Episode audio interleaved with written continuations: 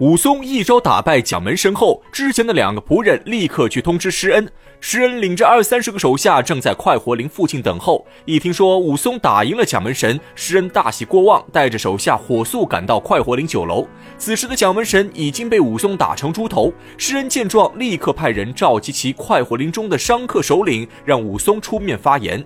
武松按照施恩的吩咐，当众把蒋门神训斥一番，并且表示自己和施恩并无任何关系，只是偶然听说此事后，觉得蒋门神欺人太甚，这才路见不平，拔刀相助。说到最后，武松还不忘威胁蒋门神一番：如果他再敢回到快活林，景阳冈上的老虎就是他的前车之鉴。众人听到此处，这才知道武松就是鼎鼎大名的打虎英雄，个个都对武松心生敬畏。蒋门神吃了大亏，也不敢多说话，带着家人灰溜溜离开快活林。蒋门神一走，快活林重新回到施恩手中，施恩直接翻倍收取保护费。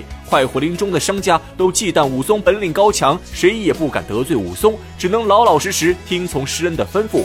施恩也知道自己能重夺快活林，武松功不可没，于是和父亲商量一番，直接把武松调出平安寨囚牢，就让他住在快活林酒楼，每天大鱼大肉伺候武松。一来是回报武松的相助之恩，二来是让武松当个镇店打手。其实从这件事就能看出来，施恩的心机尽得老管营真传。他先前让武松当众训斥蒋门神，就是要告诉众人，武松不是自己请来的，只是路见不平才帮他出头。这样，就算日后蒋门神报仇，也不会找到施恩头上。之后，施恩又留住武松，把武松发展成自己的金牌打手。有了武松撑腰，施恩立刻加倍收钱。他的保护费不仅是向商户收，还要向过路人收，真正的将保护费发展成了一条龙产业。可以说，施恩才是快活林真正的恶霸。这也正是我们之前所说，《水浒传》的价值观与我们现在大有不同。《水浒传》主要赞扬的是忠义二字，虽然有些是非不分，但内容却极其现实。在阅读时，我们要尽量取其精华，去其糟粕。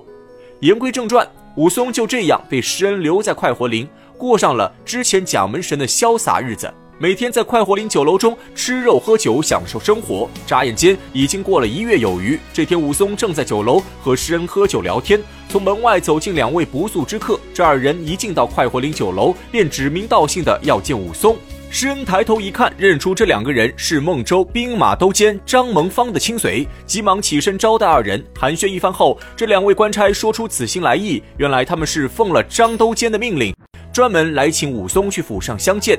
诗人一听，心中纳闷，他从来没听说过张都监和武松有什么交情，现在却突然请武松去府上做客。事出反常必有妖，施恩直觉有些不对劲。他本不想让武松离开快活林，可这张都监不是张团练，张都监是施恩父亲的顶头上司，牢城营正属于张都监管辖。而且张都监怕施恩找借口推脱，直接写了一封亲笔书信，让手下带给施恩。这下施恩也无可奈何，只能叫来武松，告诉他事情原委。武松是个粗人，他虽然不傻，可对于官场上的这一套勾心斗角，武松还是不懂其中手段。他一听张都监请自己做客，二话不说，直接答应下来。临别之际，施恩万般叮嘱武松，让他去了之后小心为上。武松牢牢记在心中。等到了张都监府中，张都监对武松热情相待，一见面就夸赞武松侠肝义胆、英雄盖世。一通马屁把武松拍得极其舒服。接着，张都监提出一个请求，他知道武松重情重义，武功高强，想收武松为帐下精髓，让武松为自己效力。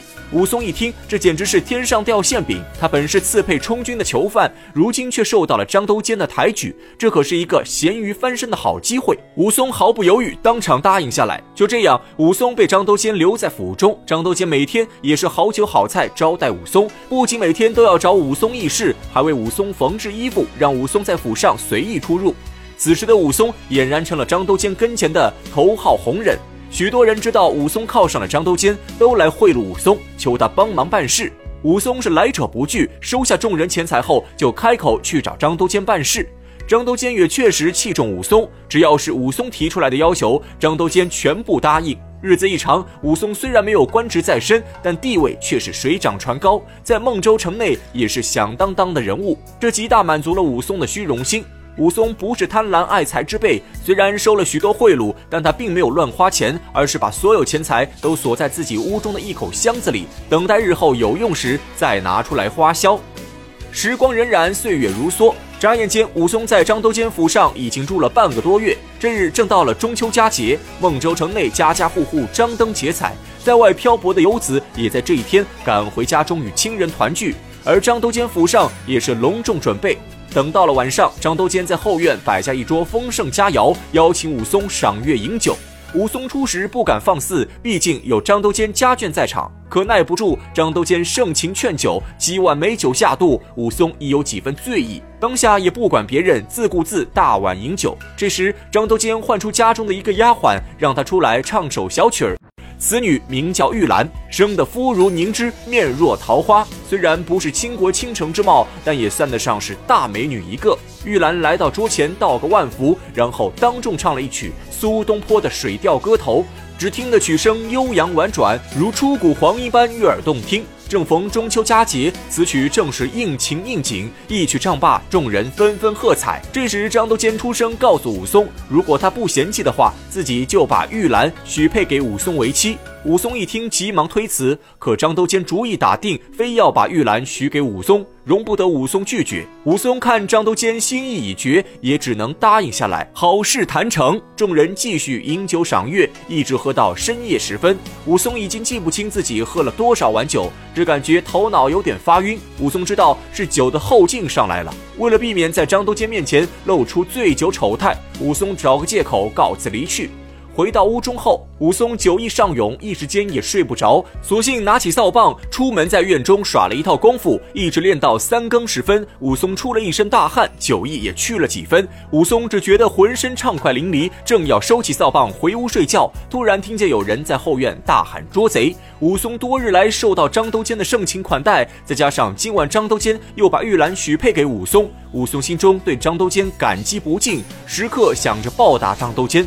此时一听张都监家中进贼，武松觉得报恩的机会来了，直接拿起扫棒赶去后院抓贼。在路上正碰到玉兰，玉兰告诉武松，有个贼人朝后花园跑了。武松听后立刻赶到后花园，但他提着扫棒在后花园找了一圈，并没有发现小偷。武松刚要去外面继续寻找，不料刚一出门，有人在武松脚下拦了一条板凳，武松毫无防范，被板凳绊倒在地。旁边瞬间涌出五六个壮汉，把武松按倒在地，用绳索绑了个结结实实，口中还喊着“抓到贼人了”。武松一听就知道自己是被人当贼给抓了，急忙出声解释。可士兵们却不听武松之言，直接把武松绑到张都监面前。